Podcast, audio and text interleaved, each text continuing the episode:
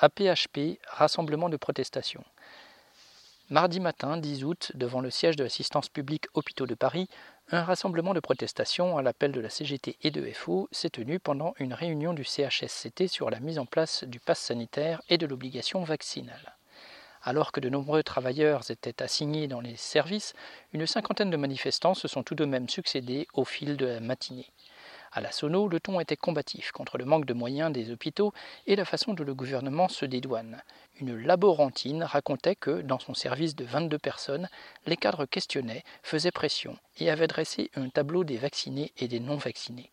Elle-même, faisant partie de la petite minorité qui refusait de s'y plier, avait eu le Covid lors de la première vague et gardait en mémoire le manque de prise en compte et de suivi de la part de sa hiérarchie. La plupart des discussions soulignaient le mépris social des dirigeants du pays correspondant lutte ouvrière.